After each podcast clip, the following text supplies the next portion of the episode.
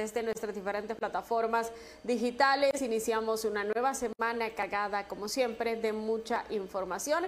Lunes 28 de junio, para muchos hoy se conmemoran ya 12 años del golpe de Estado que se registró en 2009. Hoy precisamente Libre, que es el fruto de ese eh, golpe de Estado, Libre hoy conmemora una importante asamblea precisamente en el sector bosques de Zambrano. También siempre en actividad política, el Partido Liberal de Honduras en un hecho completamente inédito. La bancada del Partido Liberal está reunida en el Central Ejecutivo definiendo para firmar un decreto en contra de las sedes, pero ahí están ambos lados, lo que denominamos lado oscuro del Partido Liberal y también el lado bueno del Partido Liberal están reunidos, al parecer pues eh, es una reunión bastante, bastante inédita, insistimos. Ya tendremos enlace, por supuesto, desde este sector y con nuestros corresponsales. Antes, como siempre, nuestro agradecimiento a nuestro Padre Celestial por regalarnos un día más de vida y por bendecir nuestro país.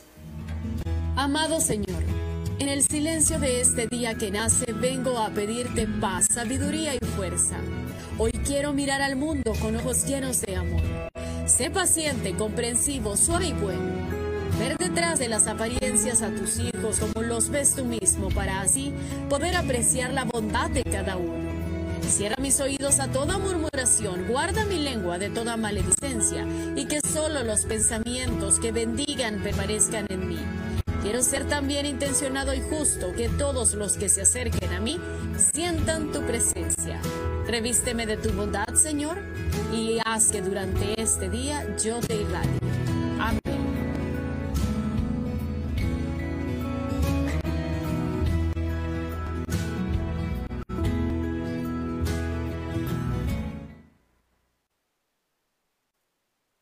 Quienes están conectados en nuestras diferentes plataformas eh, digitales. Transmitimos completamente en directo, no solamente en nuestras diferentes señales en los sistemas de cable, sino también en nuestras redes sociales. Puede seguirnos en nuestro canal de YouTube, nos encuentra como CHTV Honduras, en Twitter como CHTVHN y también en nuestra página oficial chtv.hn. Estamos también a través de Spotify con nuestro podcast, en este caso Noticiero Meridiano CHTV completamente en vivo. Ahí usted también puede escucharnos para quienes usan esta importante plataforma. CHTV ahora también lo puede escuchar desde Spotify o también descargando nuestra aplicación CHTV Live a través de su Play Store. Le invitamos a que se quede con nosotros. Eh, vamos a iniciar, por supuesto, las informaciones. Eh, hay temas importantes, se destacan, por supuesto, en esta agenda el tema de la vacunación contra el COVID-19 y también las zonas especiales de desarrollo, conocidas como sedes que no dejan de generar polémica, siguen generando mucho ruido a menos de cuatro meses para que se desarrollen las elecciones generales en nuestro país y que se decidan nuestras nuevas autoridades. Convenientemente para algunos sectores, pues este tema ha surgido nuevamente y para otros eh, definitivamente pues debe abordarse la temática no solamente por ser un año político. Precisamente hoy el Consejo Nacional Anticorrupción ha presentado un informe bastante fuerte, bastante contundente, denominado los pecados capitales de las sedes. Ahí se hacen señalamientos bastante fuertes tanto a los que impulsaron las sedes como también a las personas que las están permitiendo. Ha habido reacción incluso por parte del exministro de la presidencia, Val Díaz, quien asegura que en aquel momento la oposición estaba dormida y que ha despertado precisamente en este año político. Así les ha respondido ya el exministro de la presidencia, Eval Díaz. Vamos a escuchar brevemente parte de ese informe que presentaba más temprano el Consejo Nacional Anticorrupción. También se desarrolla aquí en la capital un evento por parte del mandatario hondureño. También ya tendremos señal completamente en directo. Antes escuchemos brevemente parte de ese informe que daban las autoridades del CNA. Ante el Congreso Nacional pues para empujar precisamente que hoy a los actuales diputados y diputadas del Congreso Nacional hagan un paso atrás, que básicamente, como dijo el doctor Fernández en su presentación, se pongan al lado del pueblo hondureño y que puedan reaccionar a este no rotundo de las sedes que tiene el pueblo hondureño. Asimismo, también ya señalamos un recurso de inconstitucionalidad en la Sala Constitucional de la Corte Suprema de Justicia. Tenemos día y hora en donde vamos a llevar también este documento y hacer la fuerza de esta instancia de sociedad civil con el respaldo del pueblo hondureño para decirles nuevamente y de manera clara y rotunda no a la sede. En el caso, en el caso de la consulta sobre las CAM, efectivamente hay cuatro hondureños, incluso ya hemos perfilado a todos los internacionales. En el caso de los hondureños hemos hecho las consultas eh, y han manifestado ellos, eh, de acuerdo a las indagaciones, de que eh, no forman parte de las mismas a pesar de que un decreto lo hizo, ellos han manifestado de que no continúan. Hoy son dos personas que están ligadas al gobierno que efectivamente mantienen su postura en formar parte de los los, eh, con los comités de adopción de mejores prácticas, o sea, las CAM, y que son el, quien antes era supuestamente el secretario de la presidencia, que anda viajando con los recursos públicos sin ser funcionario público, y eh, el actual secretario de Estado en los despachos de gobernación, Leonel Ayala. Nuevamente, CNA denunciará a todo funcionario, exfuncionario, a toda persona involucrada en este proyecto, sea nacional como extranjera. También el día de hoy estamos este, señalando el silencio que tiene el Ministerio Público en este tema tan trascendental para el pueblo hondureño. Así que seguiremos con nuestras acciones contundentes para que al final todo este tema pueda retroceder. La consulta del periodista Javier Rivera de Radio América. Buenos días, doctora. Eh, dice el señor Eval Díaz que esto se aprobó en el 2012 y que se ratificó en 2014, que ha estado dormida la oposición en cuanto a todo esto y que lo vienen a sacar ahora que está en política, que vienen las elecciones generales. Pues en, ese, en este momento en que los hondureños, quiera o no, despiertan y estamos frente a una situación, un caos de país en donde ahora quieren vender el territorio nacional. Así que eh, hoy es el momento de poder reaccionar, de que el Congreso Nacional reaccione, que la Sala de lo Constitucional reaccione, que el Ministerio Público también se sume a esta reacción que hoy nuevamente decimos el pueblo hondureño dice no a la sede. Incluso eh, solamente agregar a esa consulta Vean ustedes que si bien es cierto esta normativa fue aprobada desde el 2014, pero ante los planes estratégicos y preconcebidos del actual mandatario, la pretende eh, impulsar a seis meses que finalice su mandato y por qué no la impulsó antes. Precisamente eh, la oposición a esta situación se presenta por la ilegalidad en la puesta en marcha de esta normativa hasta este momento, porque antes no se volvió eficaz. Y finalmente el Consejo Nacional Anticorrupción hace la advertencia de que nuestra oposición es a la corrupción y seguiremos oponiéndonos a todos los... Bueno, y vamos a seguir escuchando a más sectores, tal y como lo habíamos anunciado, en este caso del Partido Liberal. Brian Hernández, usted se encuentra desde el Consejo Central Ejecutivo, aquí desde muy temprano se ha convocado a esta reunión con eh, el jefe de bancada, estaba el señor Mario Segura, también hay otros eh, diputados eh, propietarios que han llegado a esta convocatoria que se hizo desde la semana anterior. Tema, por supuesto, la polémica por las sedes. Usted nota más detalles de este evento. Adelante, vamos con usted. Muy buenos días, buenos días. Muchísimas gracias, Alba Marina, Auditorio Nacional de CHTV. Efectivamente, déme comentarle que siguen llegando figuras del Partido Liberal de Honduras. A continuación le voy a relatar un ambiente. Aquí hay grandes ausentes, pero lo más importante el grupo que ha estado siempre desde las elecciones internas con Jenny Rosenthal ya se está presentando, entre ellos Elvin Ernesto Santos, alias Sofía Cafati, don Eliseo Castro, también el subjefe de la bancada del Partido Liberal de Honduras, pero hay lados ausentes que lo vamos a abordar aquí, compañera, con las reacciones que vamos a tener en este momento. Alia Cafati, a la espera de la llegada del máximo líder, Yanni Benjamín Rosenthal. Mencionaba nuestra Cámara de que hay grandes ausentes. ¿Quiénes son? Bueno, los grandes ausentes que podemos ver el día de hoy son esos candidatos a diputados que sabemos que fueron los candidatos que de un momento dijeron que no se iban a unir a Yanni Rosenthal. Yanni Rosenthal tuvo un gane contundente en esas urnas, sin embargo, pues como malos perdedores no quisieron reconocer ese gane. Ellos tendrán sus motivos, las actas hablaron, pero aquí estamos las personas que confiamos en Yanni Rosenthal, creemos en Yanni Rosenthal, que sabemos que es el legítimo ganador, que es el legítimo presidente de este central ejecutivo del Partido Liberal y aquí estamos apoyándolo. Y hoy pues estamos no solo las autoridades del partido, aquí podemos ver que ya está entrando Yanni Rosenthal con su señora esposa Claudia aquí estamos apoyándolo y estamos apoyando lo que es no a las sedes, no a ceder nuestra soberanía nacional eh, como estos cachurecos tanto quiere que, que suceda. Bien, muchísimas gracias Alia Cafati. En este momento eh, observamos la llegada del abogado Gianni Rosenthal Hidalgo. Motivado, Gianni, estamos directos para CHTV. Unas palabras para los seguidores en vivo. Sí, con mucho gusto. Tan pronto terminemos el evento, vamos a dar una entrevista. Bien, acaba de llegar Gianni Rosenthal aquí, pues eh, la gente está totalmente emocionada aquí, Alba Marina.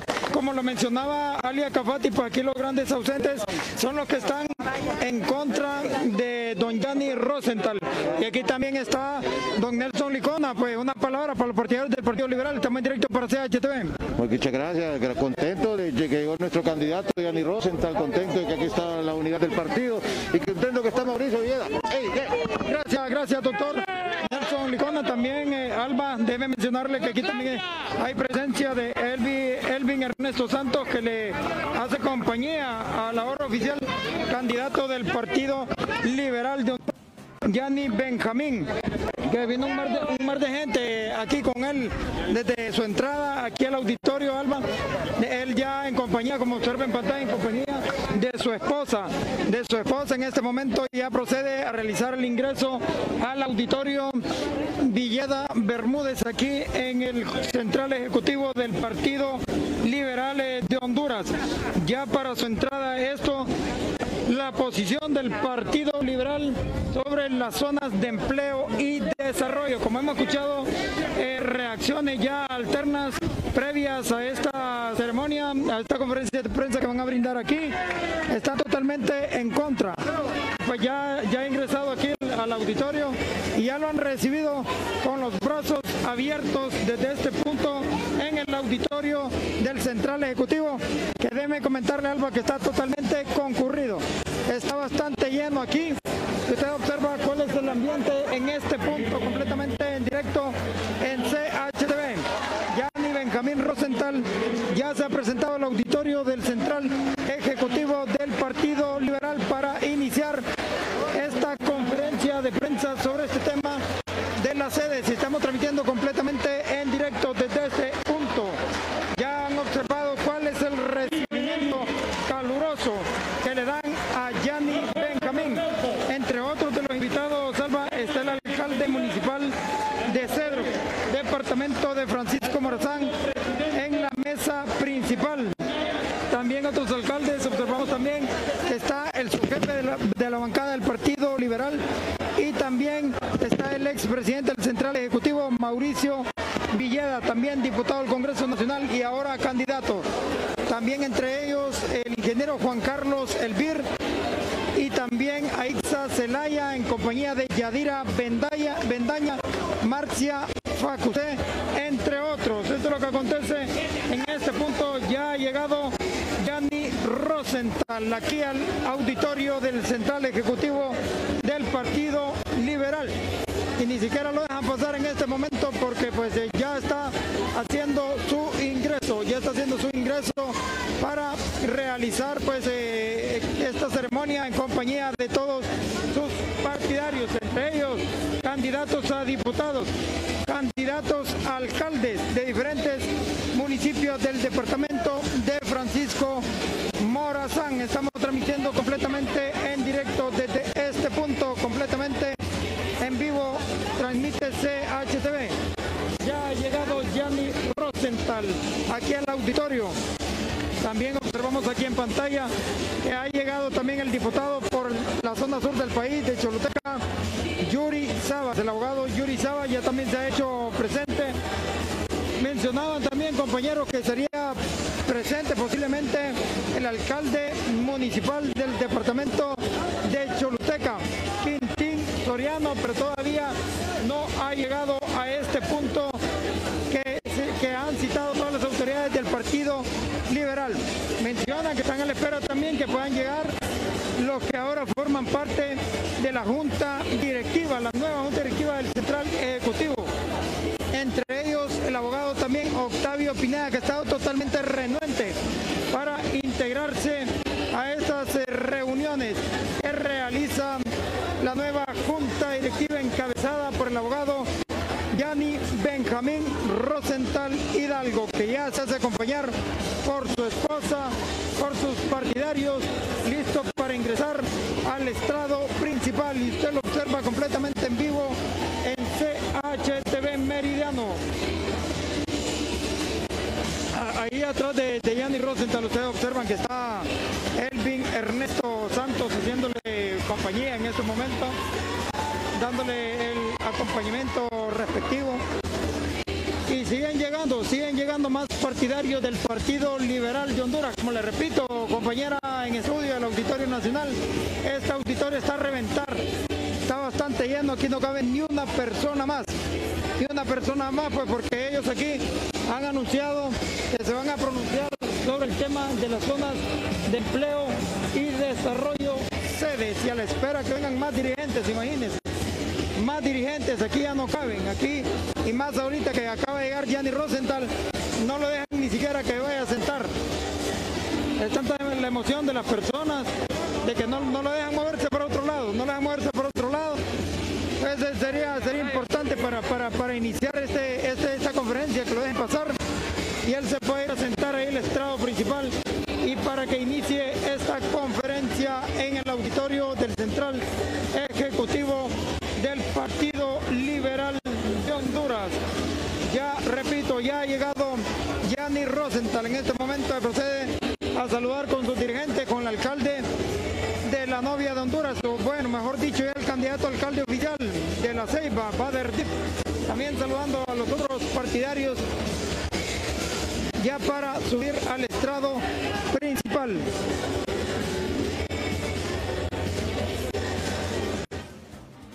Nos quedamos pendientes con usted y la señal, por supuesto, desde el Central Ejecutivo del Partido Liberal, mostrando, por supuesto, describiendo el ambiente en esta institución eh, política que se prepara para también fijar su posición formal, unificada como partido en contra de las sedes. Y no solamente observamos, como lo decía Brian, eh, diputados propietarios, eh, suplentes, sino que también alcaldes, alcaldes liberales que han llegado también han atendido esa convocatoria, así como nos muestra o nos mostraba nuestro compañero Brian Hernández, eh, fijando también su posición. Cada vez se unen más sectores en contra de las zonas especiales de desarrollo, pero eh, habrá, o sea, hay tiempo todavía para poder darles vuelta, para poder hacer reforma de esta eh, ley. Entró en vigencia desde 2013 se necesita una buena parte de votos en el Congreso Nacional simplemente para hacer reformas a esta ley. Ya veremos que el Congreso Nacional, por cierto, ha hecho la convocatoria.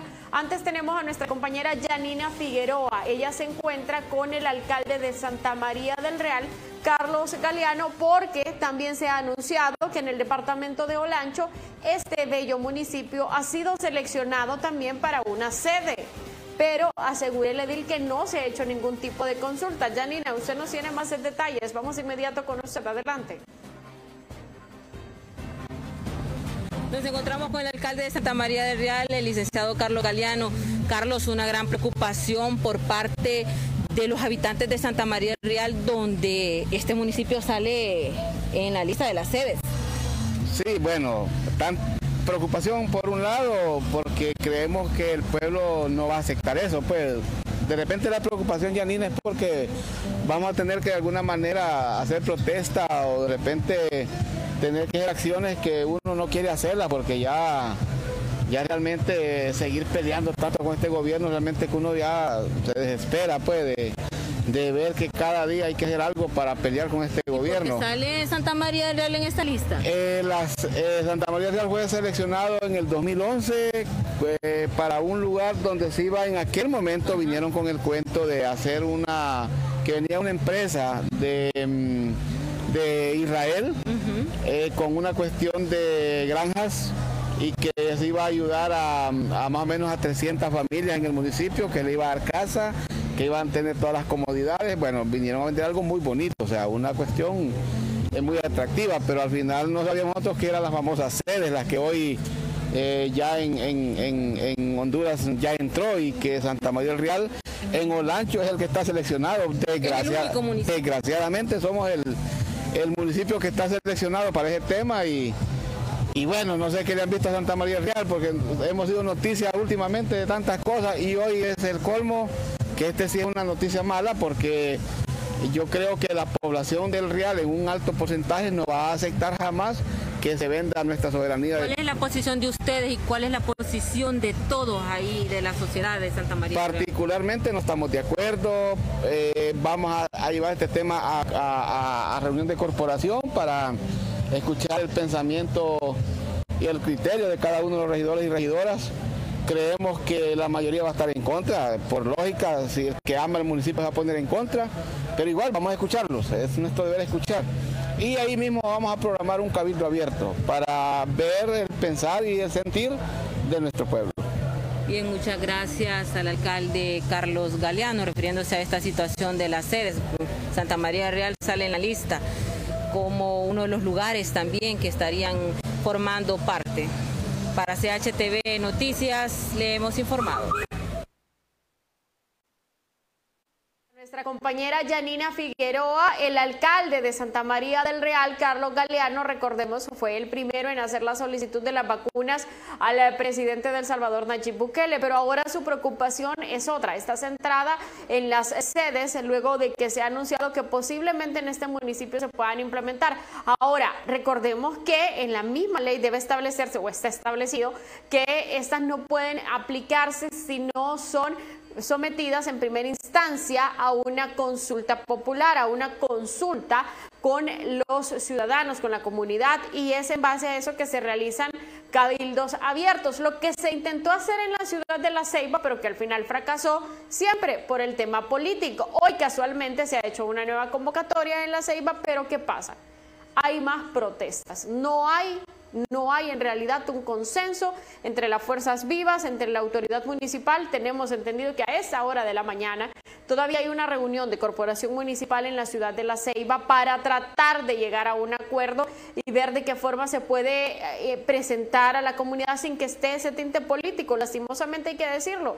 Ese tema también está involucrado en, las sedes y sin el ánimo de defender el proyecto, pero el mismo ya está en vigencia y es difícil que a estas alturas se le pretenda dar vuelta.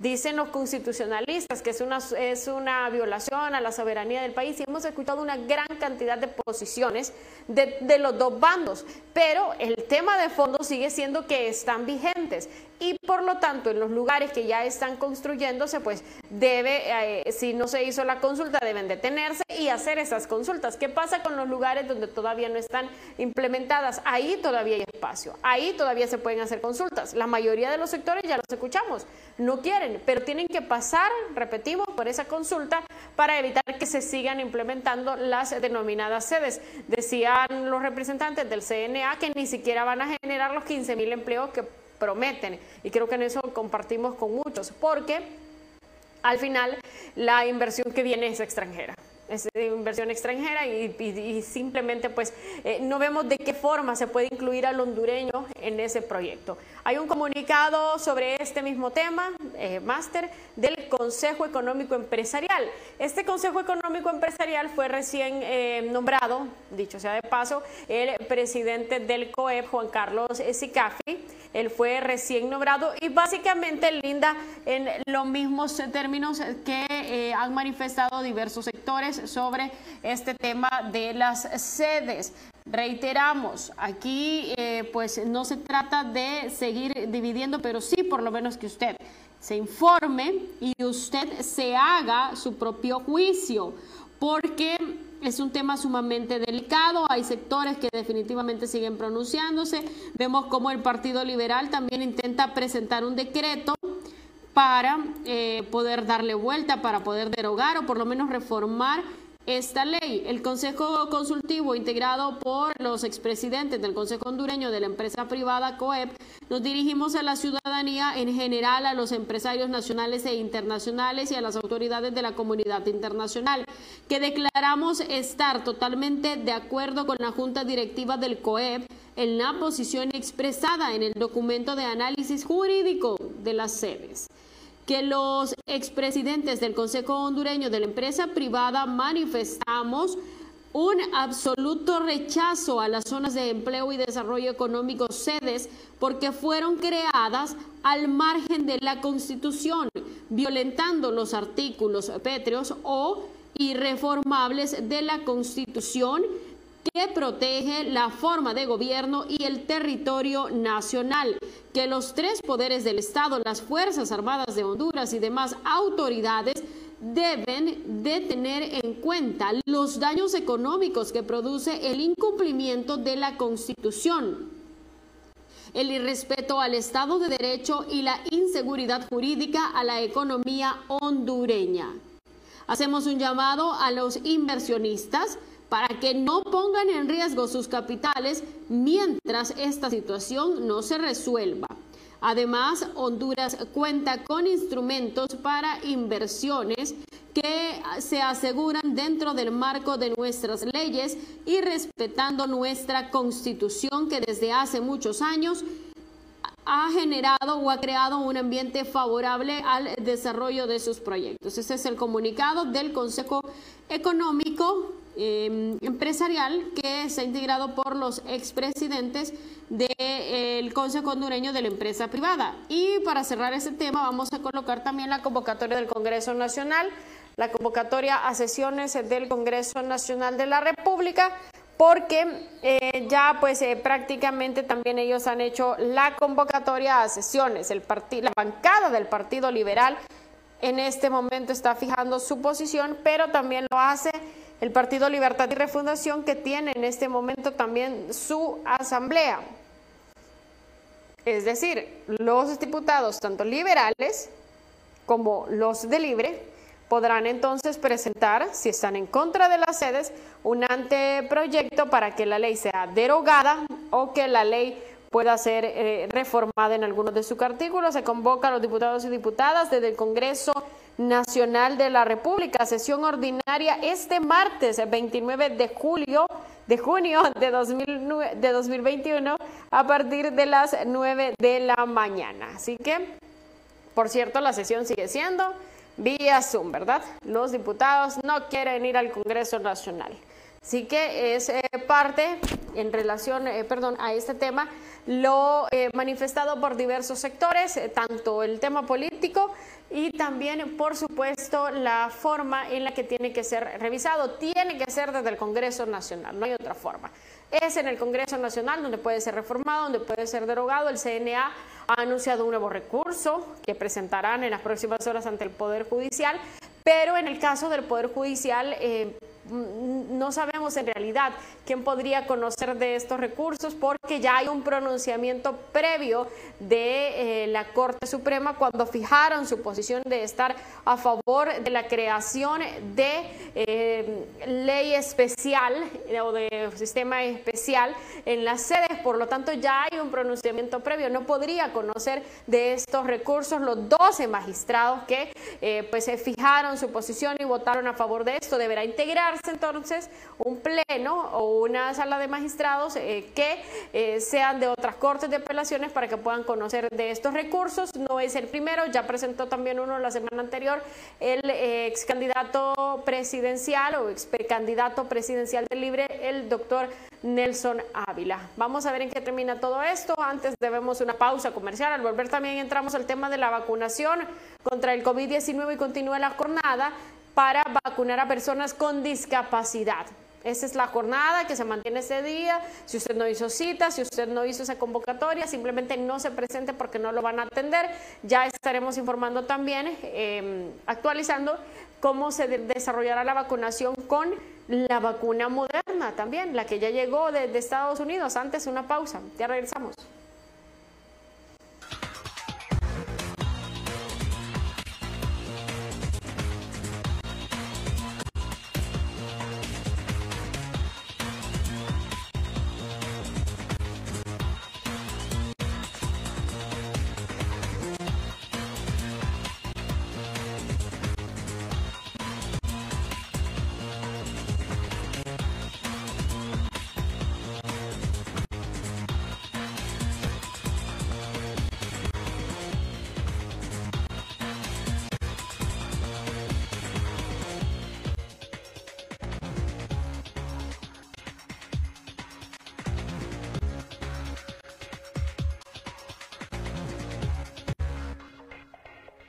Siempre hay un día especial en el año y un regalo que recibir. El del amigo, su regalo. Día del jefe, ni modo, su regalo. Y porque todos merecemos un regalo especial, regálate lo mejor con Claro. Por eso este catorceavo, pásate a Claro con tu plan postpago de 25.99 dólares, que incluye 40 gigas, llamadas y mensajes ilimitados a la red Claro, minutos a otras redes, América sin fronteras y redes sociales ilimitadas. Contratalo ya en nuestras tiendas o llamando al 2205-3333. Claro que sí. Últimamente se habla mucho sobre las sedes. Empecemos por entender qué son. La legislación de la sede se aprobó hace años, pero ahora reciben luz verde para darle un empuje a nuestra economía.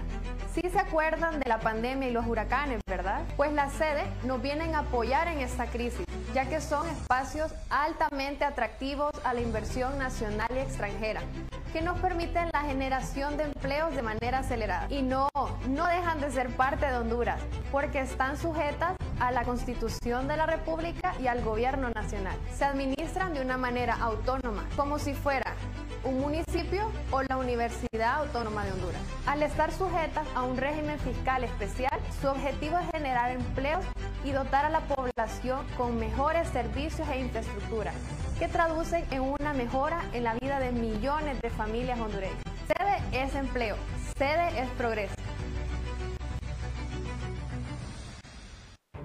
Lo que estamos a punto de ver es un robo a mano armada. Él tiene los ojos puestos en su víctima y sigilosamente se acerca. Saca su arma y Comienza con el delito.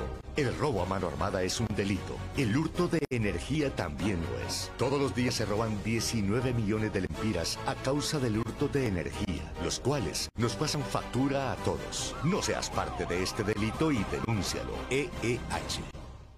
Terratimpulsa.com es el primer catálogo virtual para emprendedores. Aquí encontrarás diversas categorías con miles de productos y servicios.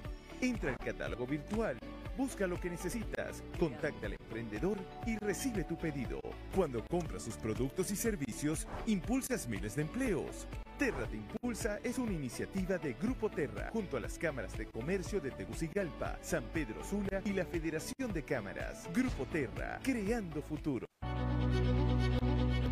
Pese a la pandemia, el Congreso Nacional de Honduras no dejó de sesionar, logrando un récord en el número de iniciativas presentadas y aprobadas por los diputados, lo que demuestra que aprovechando la tecnología se logra mayor eficiencia. Por ejemplo, se aprobó la entrega de bonos a miles de familias damnificadas por ETA y OTA, la protección y apoyo financiero para las MIPIMES afectadas por el cierre de la economía, bajar los intereses bancarios para préstamos para el agro y vivienda y permitir al Estado comprar la vacuna contra el COVID-19 de manera directa a diferentes laboratorios. Congreso Nacional abierto, plural y democrático.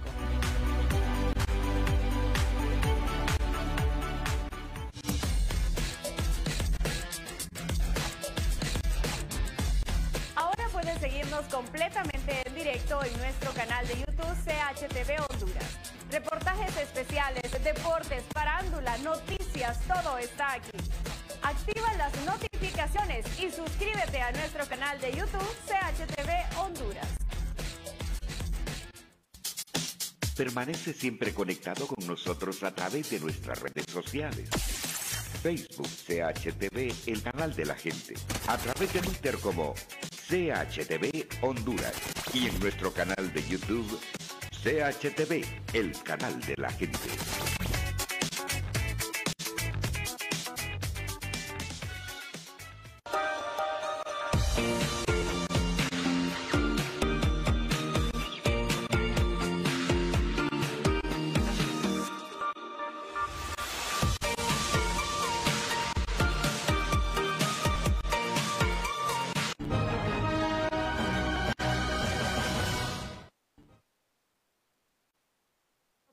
Continuar con nosotros. Seguimos de inmediato con más informaciones. Establecemos un contacto hasta la zona sur de nuestro país con nuestro compañero Jorge Paquedano, quien nos tiene importantes informaciones desarrolladas en las últimas horas. Muy buenos días, Jorge. Le saludamos. Así, gracias, licenciada. Buenas tardes, buenos días, buenas noches en cualquier parte del mundo que nos miran a través del YouTube y también en nuestra aplicación de CHTV. En efecto, licenciada, la policía ha llegado hasta la aldea El Carrizo en Choluteca a hacer el levantamiento cadavérico de una persona que ha perdido la vida de varios impactos de bala. Según pues esta persona es por problemas de enemistad. Eh, al momento de que le han quitado la vida no se sabe los individuos que eh, lo han matado a este señor de 61 años de edad, Ángel Mary Velázquez Hernández originario de Choluteca en la aldea El Carrizo, donde pues lo atacaron y de varios impactos de bala le han quitado la vida. Hasta el lugar han llegado las autoridades policiales, la policía de investigación de esta ciudad de Choluteca, para poder hacer el levantamiento cadavérico y así pues tener más eh, datos y el nombre exacto de esta persona que ha perdido la vida en el Carrizo Choluteca por problemas de enemistad según lo que se mantiene hasta los momentos por las autoridades policiales y también eh, el dictamen que ha dado eh, la, los familiares del señor Ángel Mary Velázquez Hernández, de 61 años de edad, quien lamentablemente pues ha fallecido de varios impactos de bala en la aldea El Carrizo aquí en Choluteca.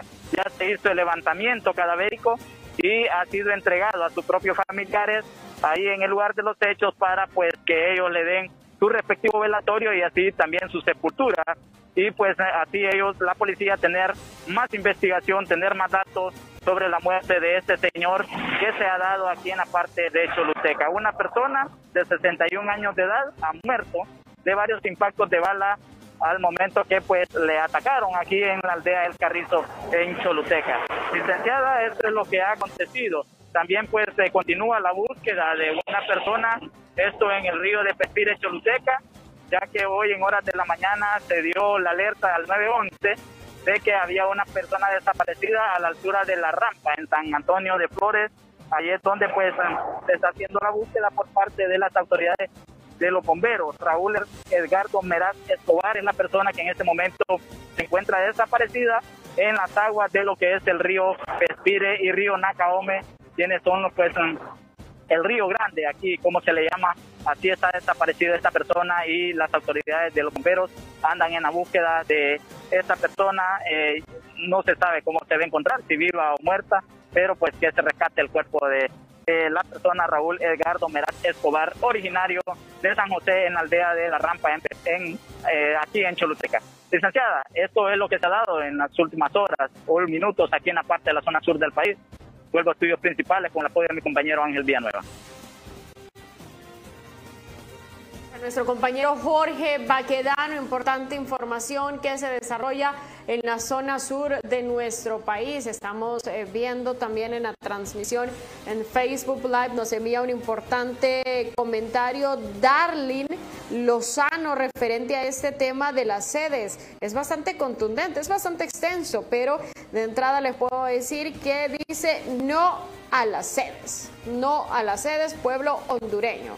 También por acá saludamos a mi madre, siempre conectada, Gloria Alvarado, que está también a través de Facebook, al igual que Darling, también ustedes pueden dejarnos su opinión sobre este tema de las sedes. Le reitero, es bastante polémico, genera eh, sobre todo pues mucha incertidumbre en algunos sectores, aunque la mayoría, sí hay que decirlo, ha coincidido en que definitivamente pues no traerán el beneficio que, prometen o que anuncian las autoridades. Aseguran que al final muchos sectores eh, pues simplemente es una fantasía, es un espejo y no se va a ver materializado. Por supuesto, ya vamos a atender más reacciones en breve. Vamos a ir primero con nuestro compañero Yester Ayala, quien también nos tiene importante información en la zona occidental de nuestro país. Vamos de inmediato con usted, Yester, adelante. Diversas actividades desarrolla la Policía Nacional en el departamento de Santa Bárbara. Encuentro con el agente Perdomo, que es el vocero de la UDET 16 aquí en Santa Bárbara. Accidentes de tránsito en las últimas horas. Una persona detenida por agresión a una fémina, a una policía. También, también una persona detenida. Usted nos informa un poquito más. Así es, muy buenos días eh, a toda la ciudadanía santa barbarense. En efecto, la Policía Nacional siempre realizando sus operaciones policiales a, través de sus diferentes unidades, como ser la DPI, Policía Preventiva, eh, Fuerzas Especiales, Tránsito. En efecto, el día de ayer, eh, mediante un operativo realizado en frente del, Hospital Integrado, se requirió a una persona con su vehículo, el cual se le hizo señales de parada para que se hiciera a la orilla para poder ser requerida o registrada o pedirle sus documentos para ver si los andaban todo en regla. Dicho ciudadano salió, salió una fémina, la cual se rehusó a presentar sus documentos y también se rehusó a bajarse del vehículo, el cual entonces eh, se tomó a, determinación eh, que una funcionaria policial, una fémina, eh, intercediera en el caso, ¿verdad?, por, por igualdad de géneros y el cual también ella se rehusó también, se rehusó mucho, eh, como estuvieron discutiendo como algunos 10 minutos prácticamente ella con la funcionaria policial, que no tenía ningún derecho de ella de bajarse el vehículo ni ser registrada. Cuando la ley de la Policía Nacional es clara y establece que cuando uno está en un operativo y un funcionario policial requiere a una persona y a su vehículo y uno mira una situación sospechosa, uno puede bajar al ciudadano propietario del vehículo registrar el vehículo y registrar a la persona sin eh, abusar de sus derechos humanos. También eh, hubo una persona eh, lesionada por accidente de tránsito aquí en la, en la, vuelta más conocida como la Vuelta del Diablo, la Vuelta del Diablo, una persona que se conducía en una motocicleta, aparentemente según, bueno, tránsito todavía no tiene la información oficial, pero el ciudadano no conoce el sector del que venía en motocicleta, viene el sector de Puerto Cortés en dirección al municipio de Atima.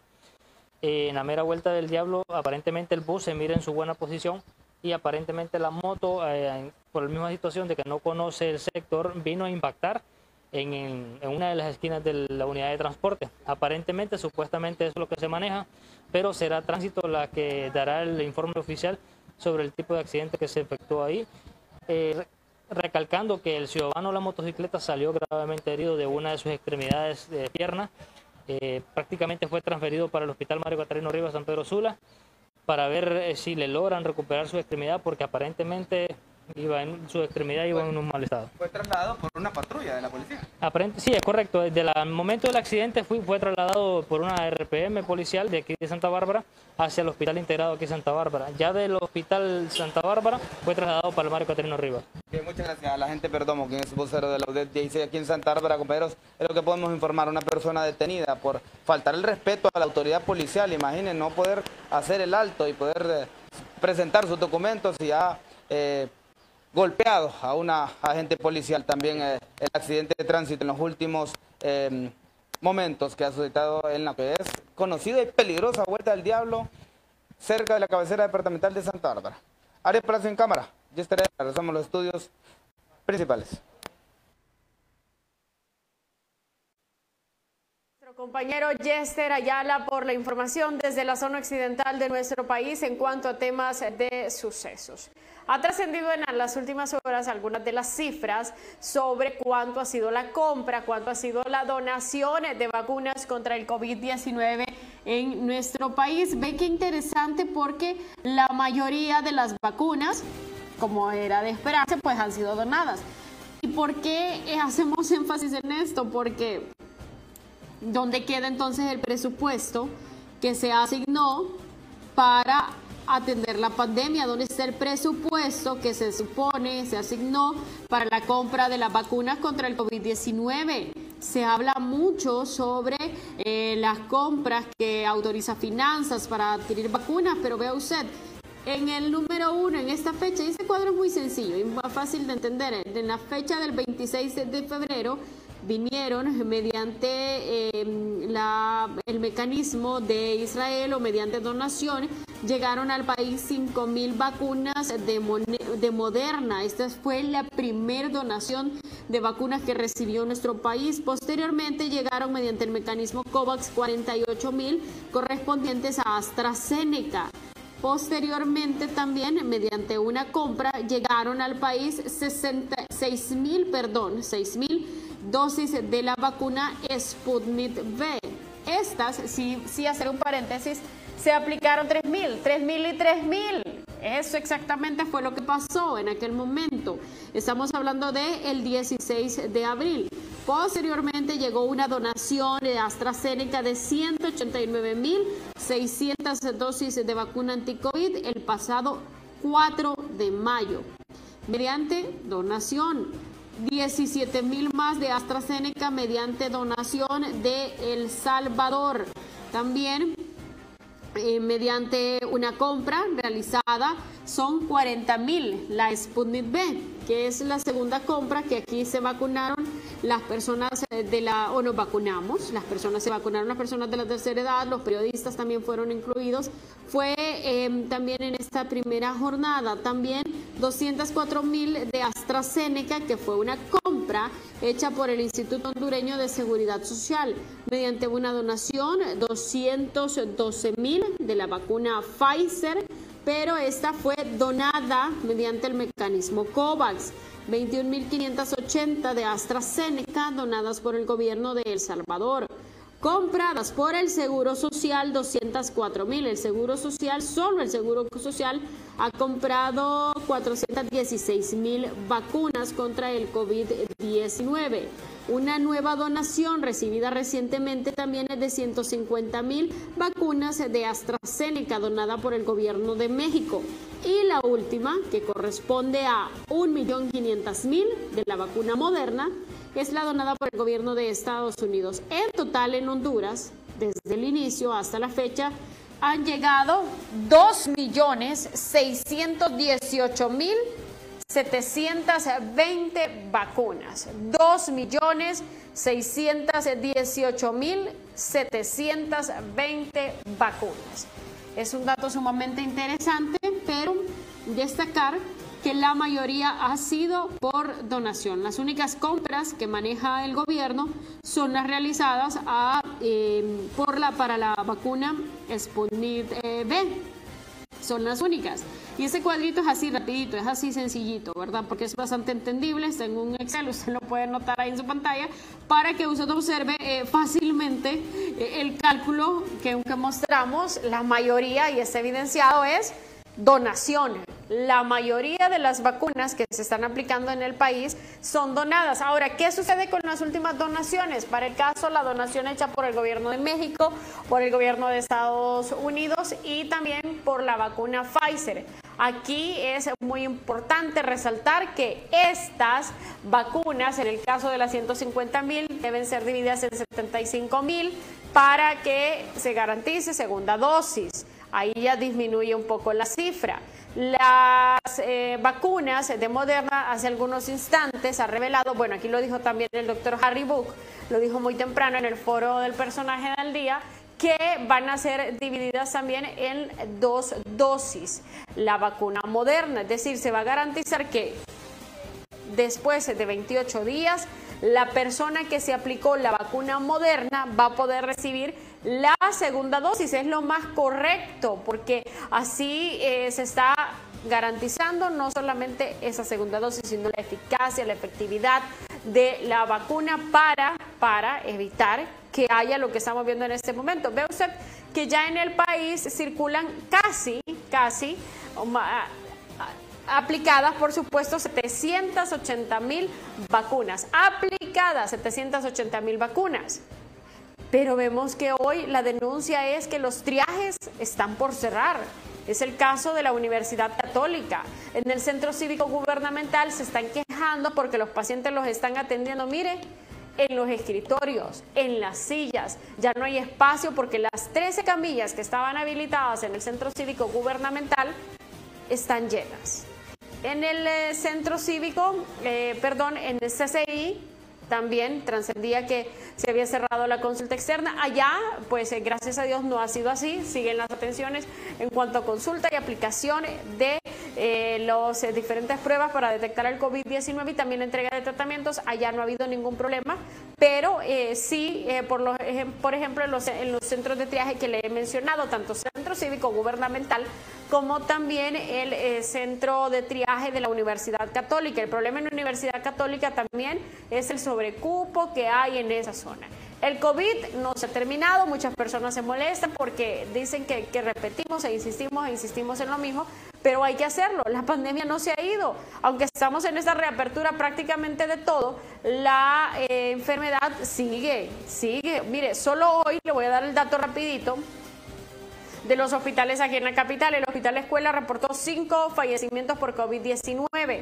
El Instituto Hondureño de Seguridad Social reportó también cuatro fallecimientos por COVID-19. El Instituto Nacional Cardiopulmonar El Tórax también reporta cinco decesos por COVID-19. Y el Hospital San Felipe reporta 12 decesos por COVID-19. Solo ahí sumamos 22 personas que han fallecido solamente en los hospitales aquí en la capital, en un registro que manejan las autoridades de las últimas 24 horas. No debe bajar la guardia. Si usted puede usar doble mascarilla, utilícela. Si puede usar doble mascarilla, utilícela. Hay tres variantes del COVID que circulan en el país. Y si no queremos retrocesos, si no queremos cierres, que yo creo que ningún país quiere volver a eso, definitivamente tenemos que seguir aplicando estas eh, restricciones. Ya Sinajera ha dado nuevamente la, la em, la determinación de toque de queda siempre hasta las 10 de la noche, al aumentado por dos semanas más pero eh, todo sigue siempre estando en nuestras manos, aunque también las autoridades de salud deben garantizar, eh, por supuesto, también la atención médica. ¿Cuáles son las personas que pueden vacunarse esta semana? Hoy muy temprano lo hemos informado, solo las personas con discapacidad. Las personas que eh, ya hicieron cita también pueden recibir la vacuna contra el COVID-19 según nos han informado las autoridades sanitarias. Nos quedamos definitivamente hasta aquí. Nos quedamos con eso porque es importante eh, darle seguimiento a esta noticia. Ya estaremos también haciendo monitoreo precisamente desde un triaje para que eh, usted observe definitivamente cuál es la situación en estas eh, zonas. Aquí las atenciones siguen dándose casi a diario en un número sumamente elevado. Los doctores están alarmados porque no bajan los números de contagio y más bien la celeridad con la que van los aumentos es eh, preocupante. Vamos a ir con un resumen de noticias internacionales. En breve, por supuesto, también estaremos actualizando eh, sobre ese tema también del Partido Libertad y Refundación. Me confirman que también está, em, también ellos están en esa asamblea, pero no solamente por el tema de la asamblea, sino que también van a fijar una posición sobre el tema de las sedes. Así que estamos pendientes, pendientes perdón, porque son dos reuniones distintas, la del Partido Liberal y la del Partido Libertad y Refundación, que también se va a pronunciar sobre este tema de las sedes. Antes, un resumen de noticias internacionales.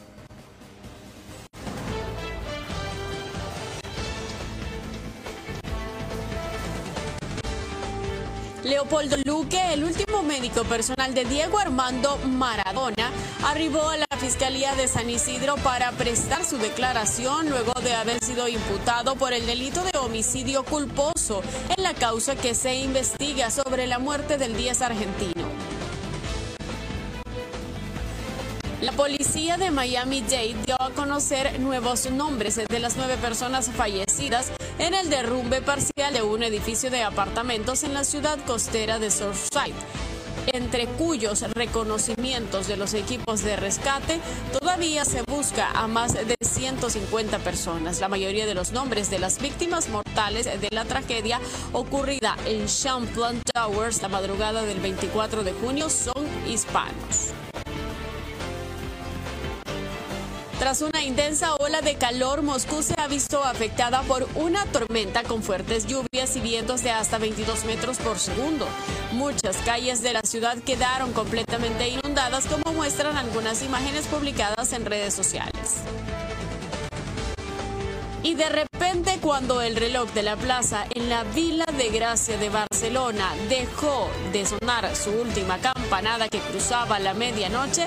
La calle estalló en júbilo. España se quita la mascarilla pese a las restricciones y también a los temores que provoca la variante Delta.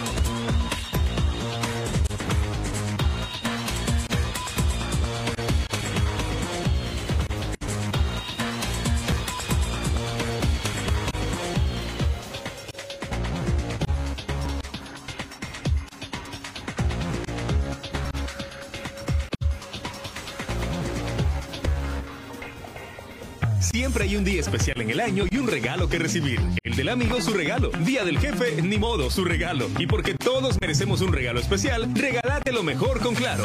Por eso este catorceavo, pasate a Claro con tu plan postpago de 25.99 dólares, que incluye 40 gigas, llamadas y mensajes ilimitados a la red Claro, minutos a otras redes, América sin fronteras y redes sociales ilimitadas. Contáctalo ya en nuestras tiendas o llamando al 2205-3333. Claro que sí.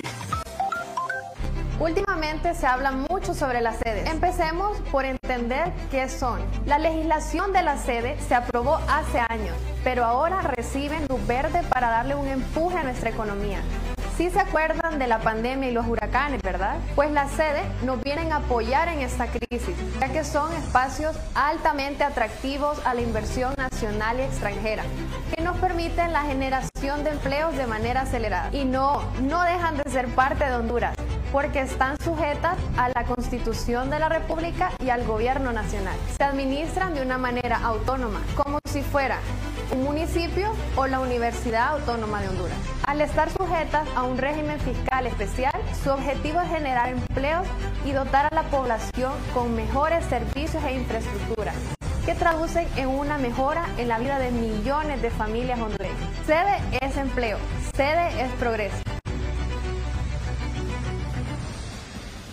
Terrateimpulsa.com es el primer catálogo virtual para emprendedores. Aquí encontrarás diversas categorías con miles de productos y servicios. Entra al catálogo virtual, busca lo que necesitas, contacta al emprendedor y recibe tu pedido. Cuando compras sus productos y servicios, impulsas miles de empleos. Terra te Impulsa es una iniciativa de Grupo Terra, junto a las cámaras de comercio de Tegucigalpa, San Pedro Sula y la Federación de Cámaras. Grupo Terra, creando futuro. Hola, soy EEH. Y ella es CREE. Juntos iluminamos Honduras. Ella define las tarifas con base en el análisis de costos que entrega la ENE y vela por el cumplimiento de las reglas del sector eléctrico. Yo me encargo de la lectura y el cobro de tu factura, el cual va directo al fideicomiso administrador. Para más información, escríbenos vía redes sociales, marca al 118 o visita una de nuestras sedes de servicio al cliente. EH nos mueve tu energía. Pese a la pandemia, el Congreso Nacional de Honduras no dejó de sesionar, logrando un récord en el número de iniciativas presentadas y aprobadas por los diputados, lo que demuestra que aprovechando la tecnología se logra mayor eficiencia. Por ejemplo, se aprobó la entrega de bonos a miles de familias damnificadas por ETA y OTA, la protección y apoyo financiero para las MIPIMES afectadas por el cierre de la economía, bajar los intereses bancarios para préstamos para el agro y vivienda y permitir al Estado comprar la vacuna contra el COVID-19 de manera directa a diferentes laboratorios. Congreso Nacional abierto, plural y democrático.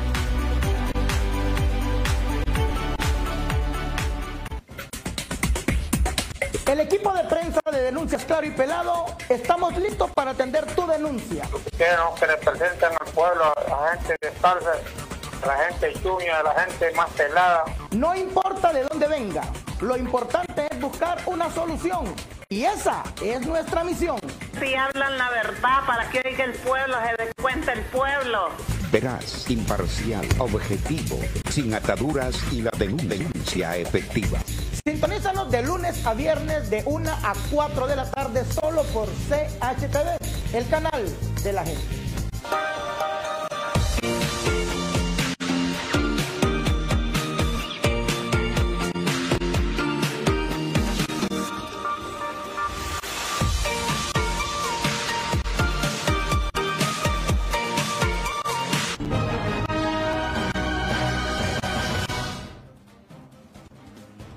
Gracias por continuar con nosotros. Enlazamos nuevamente el Partido Liberal de Honduras pendientes de una resolución de la unificación de la posición que presentará este partido político sobre el tema de las sedes. Veamos.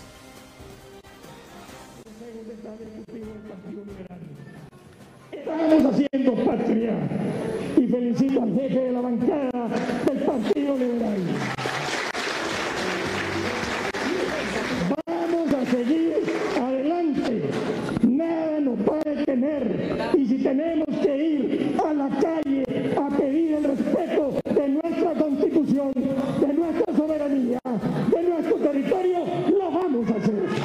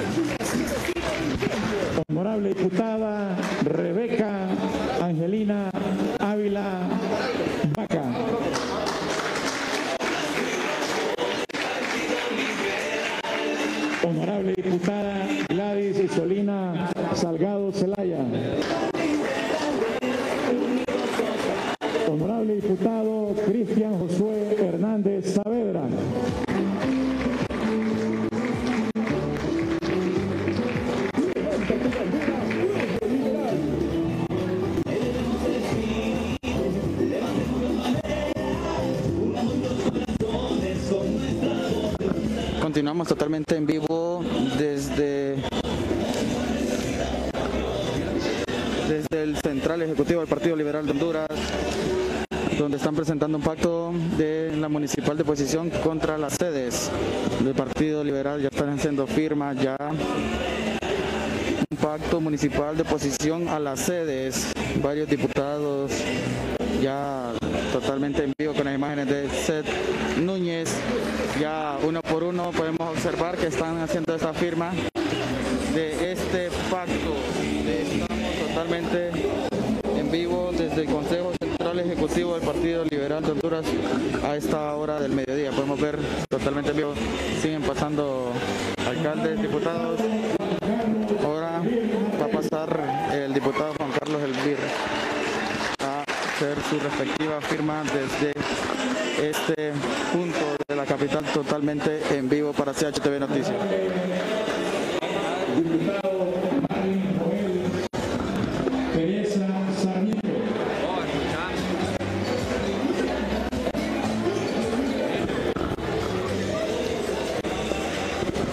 Bueno, podemos ver todavía con las imágenes totalmente vivo de Seth Núñez. Eh, siguen, ahorita va a pasar diputado Ángel Darío Vanegas. Pasa uno por uno a hacer la firma en contra para el pacto de la de oposición de la sede.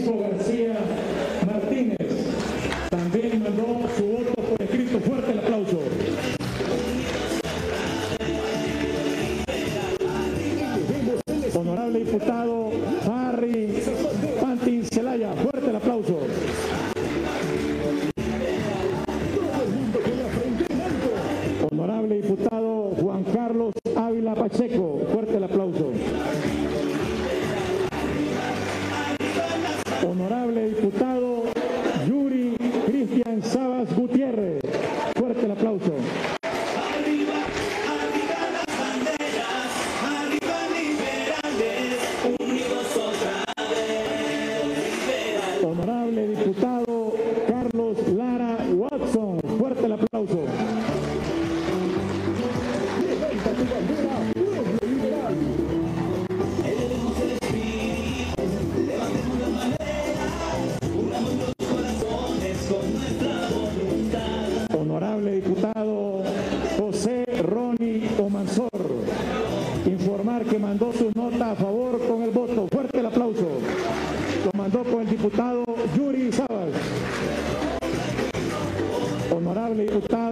Ramón Enrique Sánchez Valladares, informar también que mandó su voto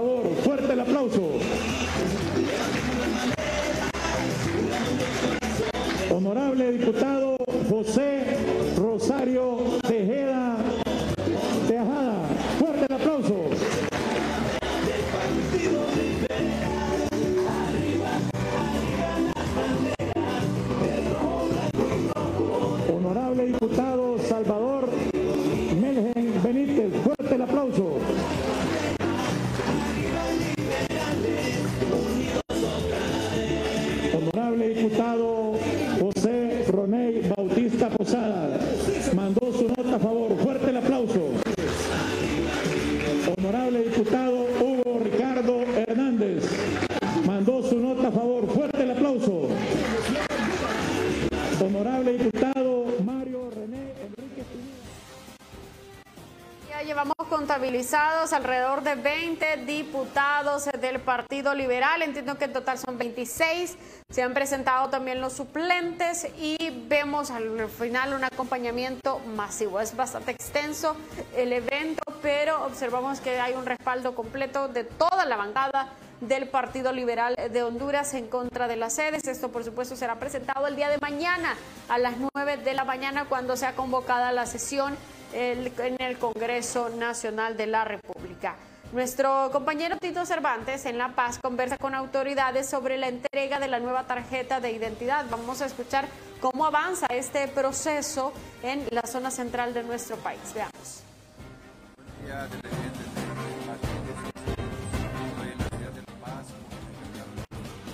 Identifícate, el abogado Camilo Alvarado.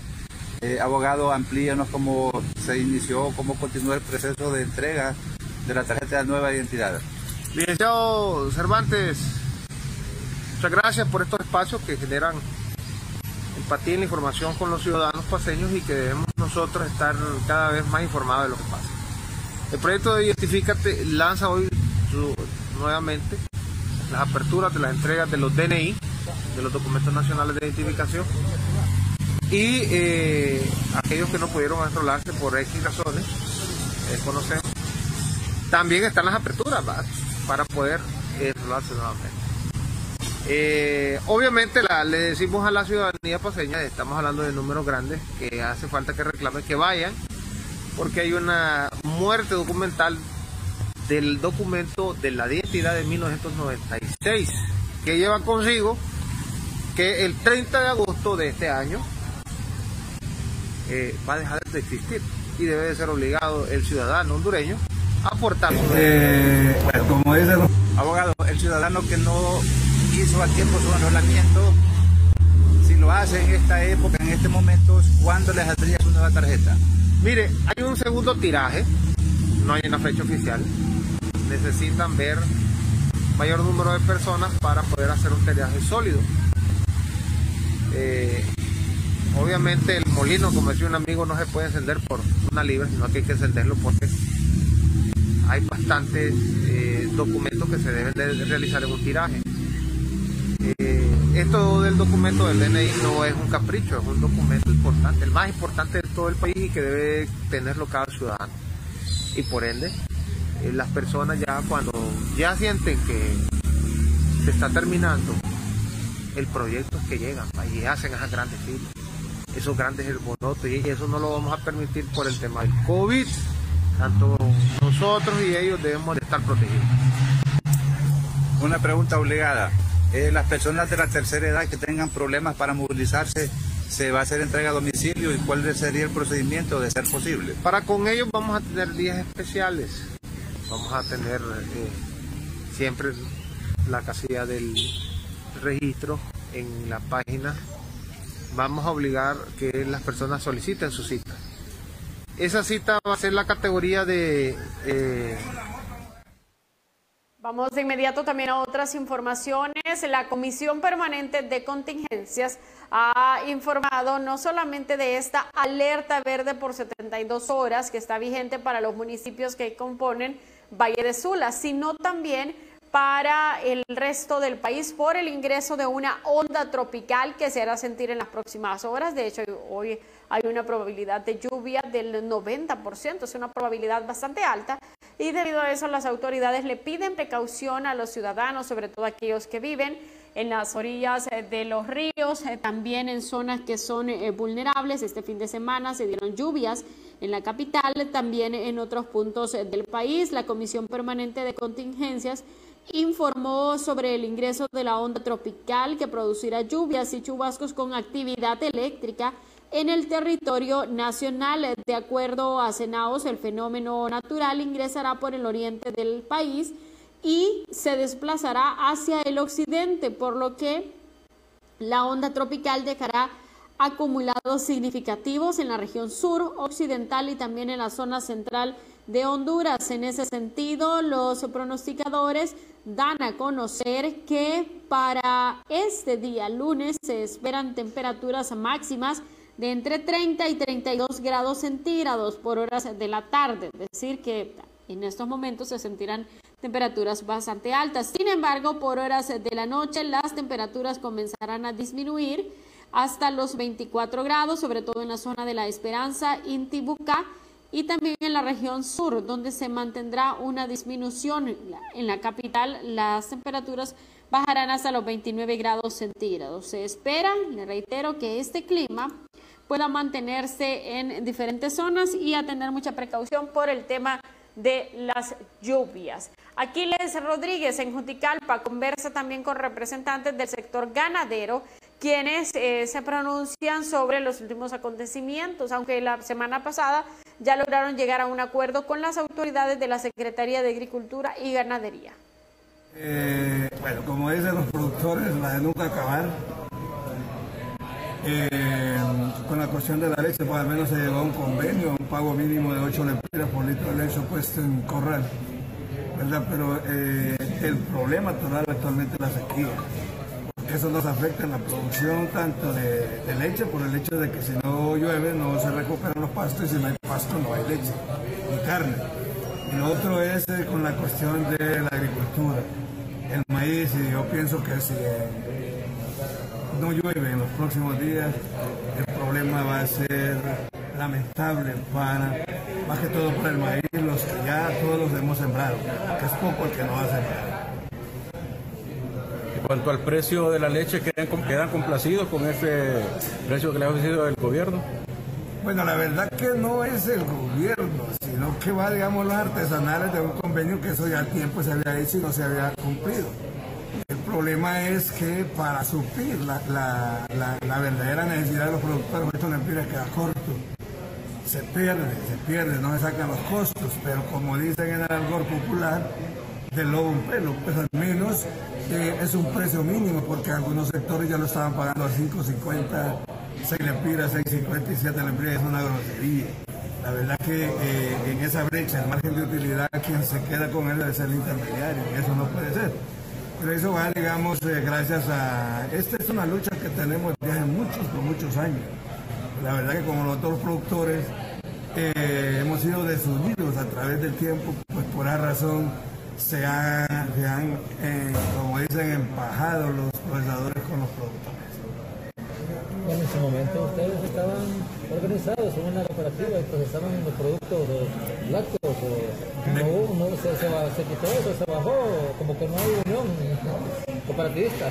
Decía un productor que dejó de hacerlo porque vendió su acto y su unidad de producción queda más fácil arrear 100 vacas que 10 productores. Y ese es el problema que nosotros tenemos los productores que somos desunidos, somos eh, eh, como individualistas. Mira, el sector cooperativismo pues es un sector muy desarrollado a través de la historia en los países desarrollados. Sencillamente ahí vayamos, nos, vayamos, nos vamos a Costa Rica y tenemos una cooperativa Dos que es una de las cooperativas en Latinoamérica más exitosas como procesadora de lácteos. Aquí tenía el tiempo, yo estaba estudiando, recuerdo cuando los suizos nos instalaron una planta procesadora que no existía en Honduras. El yogur que se hacía, elaboraba aquí, el queso cherat, el queso seco y otros productos no lo elaboraban en Honduras, no existía lactosa. Ley de iniciaba y parecía más bien una, una una procesadora en comparación a lo que nosotros teníamos aquí que nos dejaron establecido. calidad. Es cierto, yo pasaba todos los días a la universidad por ley y decía, ¿cuándo le va a aguantar lo que tenemos nosotros, la planta Guayapa y la relegar? Después surgió la Coaprol, pero por lo mismo fracasó, porque los mismos eh, socios de la, de la procesadora. Nunca se ponían de acuerdo. Todos querían mandar. Todos querían mandar y peleaban hasta el suelo, y esa es la cuestión, es el problema. Ahorita estamos iniciando con una cooperativa. Nos estamos organizando. La idea, porque también, si han habido un montón de cooperativas, tenemos igual en el Vijagual, también. Vamos eh, de inmediato con más informaciones eh, también referente al COVID-19, tal y como lo habíamos adelantado, se ha dado el cierre del centro de triaje en la Universidad Católica.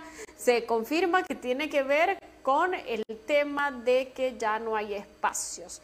La misma situación o una situación similar enfrenta el Hospital Escuela donde los espacios destinados para atender el COVID-19 a los pacientes con COVID-19, perdón, están ya en cero.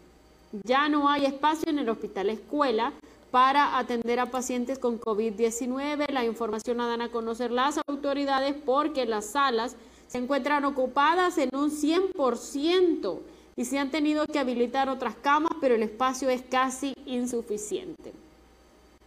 Por otro lado, ya se confirma la información del cierre del centro de triaje de la Universidad Católica en la capital. También el Instituto Hondureño de Seguridad Social ha anunciado que adelantará la aplicación de la segunda dosis de la vacuna contra el COVID-19 y los empleados y asegurados deben estar pendientes para recibir esa segunda aplicación. La vacuna, vacunarán más de 30 mil maestros en las próximas jornadas de vacunación contra el COVID, anuncian las autoridades de la Secretaría de Educación con el objetivo de que se comience el pilotaje en más de 93 municipios. Tal y como ya lo habíamos adelantado, mueren 22 personas bajo sospecha de COVID-19 en los diferentes hospitales ubicados aquí en la capital. En paro de labores el personal del centro de triaje de la ciudad de La Ceiba por falta de pago de cuatro meses. Increíble que no le hayan pagado a estas personas. Increíble, cuatro meses sin que se les acredite el pago. Denuncian en estos momentos los eh, representantes de las enfermeras y médicos del centro de triaje ubicado en la ciudad de La Ceiba. Esto en cuanto a temas del COVID-19, también se informa en un nuevo estudio que hasta tres meses pueden esperar las eh, personas que recibieron la primera dosis contra el COVID-19 para recibir la segunda, según un nuevo estudio que fue presentado por eh, la Universidad de Oxford. Por otro lado, también se ha revelado que eh, las autoridades, bueno, las autoridades de salud están confirmando 825 mil dosis lograrán ser vacunadas con eh, la aplicación de Moderna, es decir, 825 mil hondureños, en todo caso, 825 mil hondureños podrán recibir la vacuna Moderna con segunda dosis garantizada, según informan las autoridades de la Secretaría de Salud, quien también da a conocer que la segunda dosis de Moderna se aplicará en 28 días después de la primera aplicación que corresponde a esta quinta jornada de vacunación contra el COVID-19.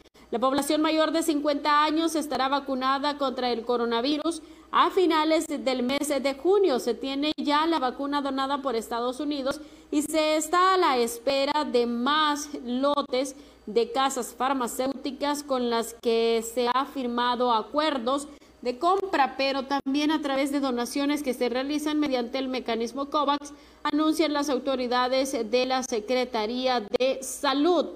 Un largo intervalo entre dos dosis de AstraZeneca mejora su eficacia, según señala un último estudio sobre el coronavirus. Y en vacunación siempre relacionado con el COVID-19 en este rápido resumen sobre las informaciones COVID.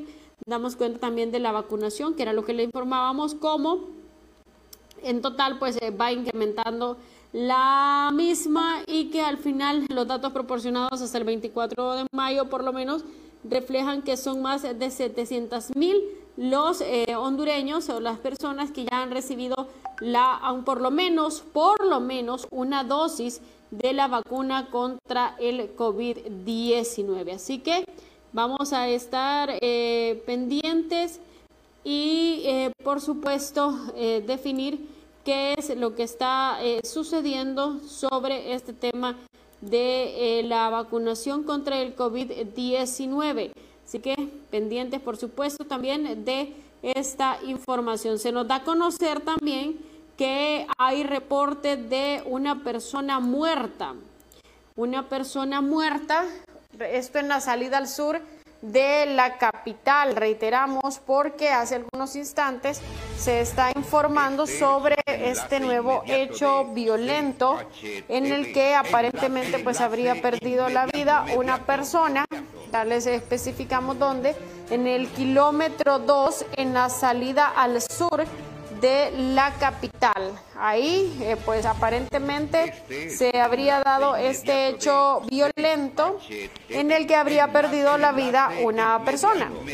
Esa es la información preliminar en la salida al sur, kilómetro 2, perdón, de la salida al sur de la capital. Ahí se ha reportado este hecho hace algunos instantes en el que ya eh, pues eh, eh, se da a conocer este informe de esta persona muerta, esta persona que habría perdido la vida en este nuevo hecho. Específicamente aquí le estamos informando sobre este nuevo hecho que se ha reportado hace algunos instantes y que es específicamente en la salida al sur de la capital donde se ha confirmado esta muerte violenta. La persona eh, pues viste una camisa extranjera y pantalón café con una faja color negra. Es de tez trigueña según la información que se da a conocer en estos momentos.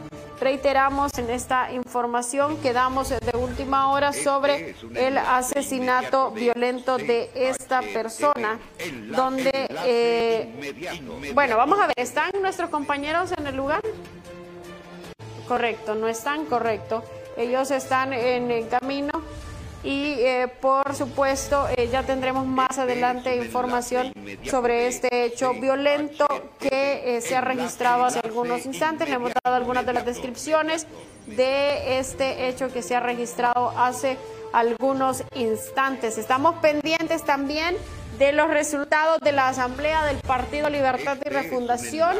Ya hemos conocido, usted ha observado cómo se desarrolló esta convocatoria en el Partido Liberal de Honduras, donde ha habido una participación inédita de todos los diputados, los que no llegaron mandaron su votación y son más, es que creo que son 26 en total los diputados liberales que han tomado esa decisión en contra de las sedes han firmado, aquí lo hemos visto eh, casi uno a uno, y en ese sentido, pues creo que en este momento todavía está Gianni Rosenthal, ¿correcto?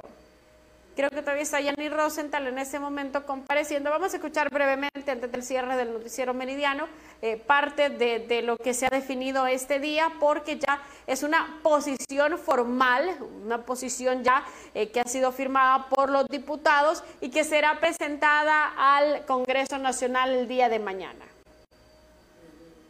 Evidencia electrónica para que se convierta en un ciudadano electrónico de próspera cualquier habitante del resto del planeta.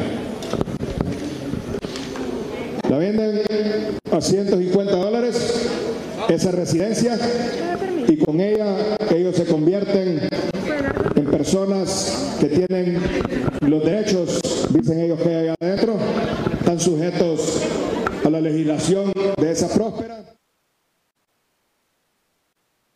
parte del discurso que da en ese momento el señor Gianni Rosenthal referente a esta posición. Reiteramos, llegaron en total 25 diputados al eh, Partido Liberal y hubo presencia de alcaldes, entre ellos el alcalde de Cedros, el señor David Castro, por supuesto también hubo otras personalidades, también habían dirigentes de base, un fuerte respaldo en el Central Ejecutivo. También el mandatario hondureño realiza un importante recorrido en la colonia Santa Eduviges, aquí en la capital. ¿En, en, qué, em, en, qué, ¿En qué anda el presidente Hernández? ¿De qué se trata esta inauguración? Vamos de inmediato hasta este sector.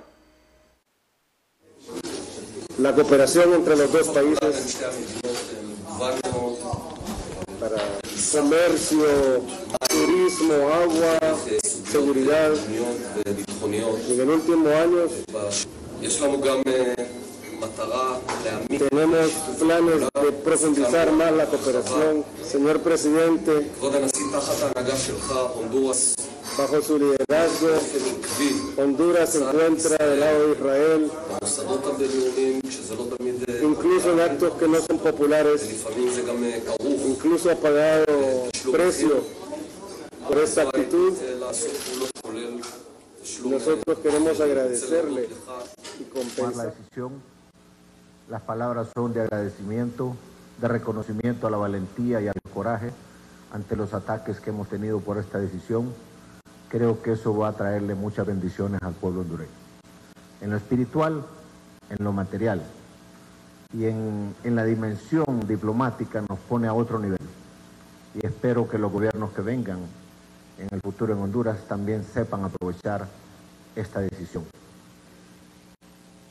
Me alegra mucho que en los 18 departamentos del país, cuando tomamos esa decisión, el pueblo hondureño lo ha celebrado. Yo los invito a que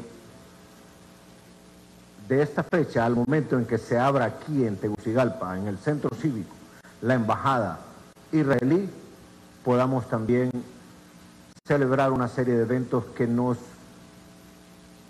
lleven a sacarle un mayor provecho a ese evento que también va a ser concurrido tanto presencialmente como también eh, por conectividad digital. Estamos apostándole a una de las redes más grandes de inversionistas en el mundo, que es el pueblo judío. Y ellos tienen un enorme agradecimiento con Honduras por lo que hemos hecho.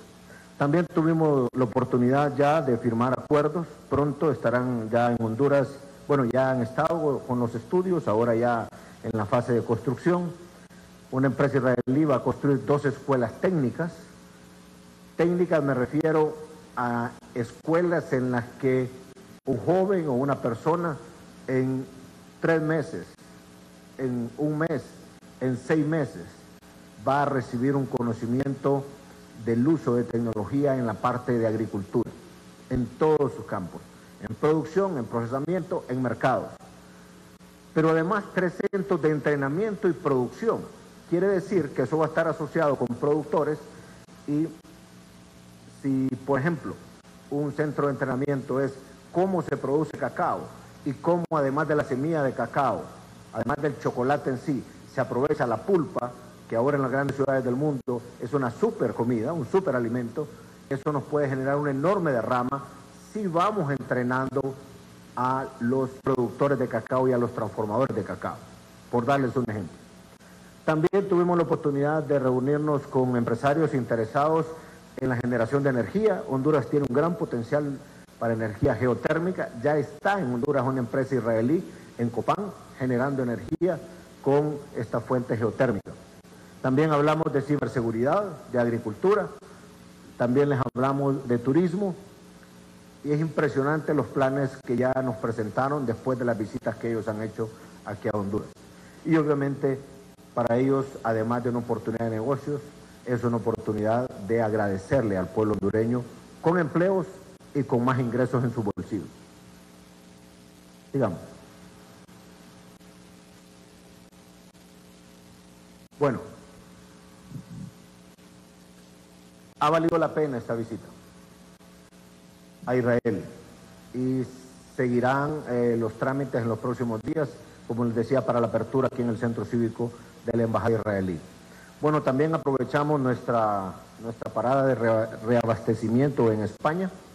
Tuvimos la oportunidad de conversar telefónicamente con Su Majestad en varios temas importantes. España es está muy interesado en la solicitud que les planteamos de acompañar a través de la Unión Europea con una misión eh, que pueda monitorear el proceso electoral en la parte de observación. Le comentaba a Su Majestad que ya la ley electoral está eh, aprobada, luego las nuevas autoridades del Consejo Nacional Electoral y también el Tribunal ya están instaladas y obviamente ellos nos prometen acompañar a través de la Unión Europea lo que es la misión de eh, observación. También hablamos del impacto duro que ha tenido la pandemia y las dos tormentas. Agradecí nuevamente la presencia de, la reina y también la última conversación con el presidente Pedro Sánchez. Y estamos recibiendo de España un apoyo para todo el plan de reactivación económica, que es la base del plan de reconstrucción nacional. De igual manera, hablamos, um, perdón si regresa, hablamos de la importancia de acceso a las vacunas. Su Majestad me prometió que le daría seguimiento inmediato a la promesa del presidente Sánchez de poder identificar la cantidad de vacunas que estarán enviando a Honduras. Hablando de vacunas, también en Israel tocamos el tema y tenemos los contratos con Pfizer, ellos también administraron Pfizer y estamos viendo la posibilidad de que ante la producción que nos han ofrecido, pudiera Israel compartir antes vacunas con nosotros y después nosotros compensarle las vacunas que nos puedan entregar antes. Así es de que mm, eso es parte de lo que vimos en, en España. Pero esta última parte es importante. España tiene una empresa que se originó con fondos públicos que se llama Ispasat. Esa empresa tiene una serie de satélites que cubren Iberoamérica. Esa conectividad satelital nos va a servir para tener en los centros educativos más remotos tecnología de última generación para la parte educativa y también tenemos la oportunidad de poder poner a la disposición de maestros y de igual manera estudiantes los contenidos que ya tenemos en Honduras, pero también contenidos que son buenas prácticas de otros países y en este caso particular también de España. Luego también telemedicina. Pudimos ver cómo, sin necesidad de que alguien sea médico o experto en un campo de la medicina, puede estar utilizando ciertos aparatos como para revisar los ojos, revisar oídos, revisar nariz, garganta, la parte de lo que es eh, electrocardiogramas, de lo que es la... Finalizamos de esa forma su noticiero meridiano de CHTV. Permanezca con nosotros. En breves minutos nuestros compañeros de Denuncias de Claro y Pelado estarán con ustedes en esta tarde de lunes. Recuerden, en cualquier momento interrumpimos programación para darle a conocer noticia de última hora. Feliz tarde.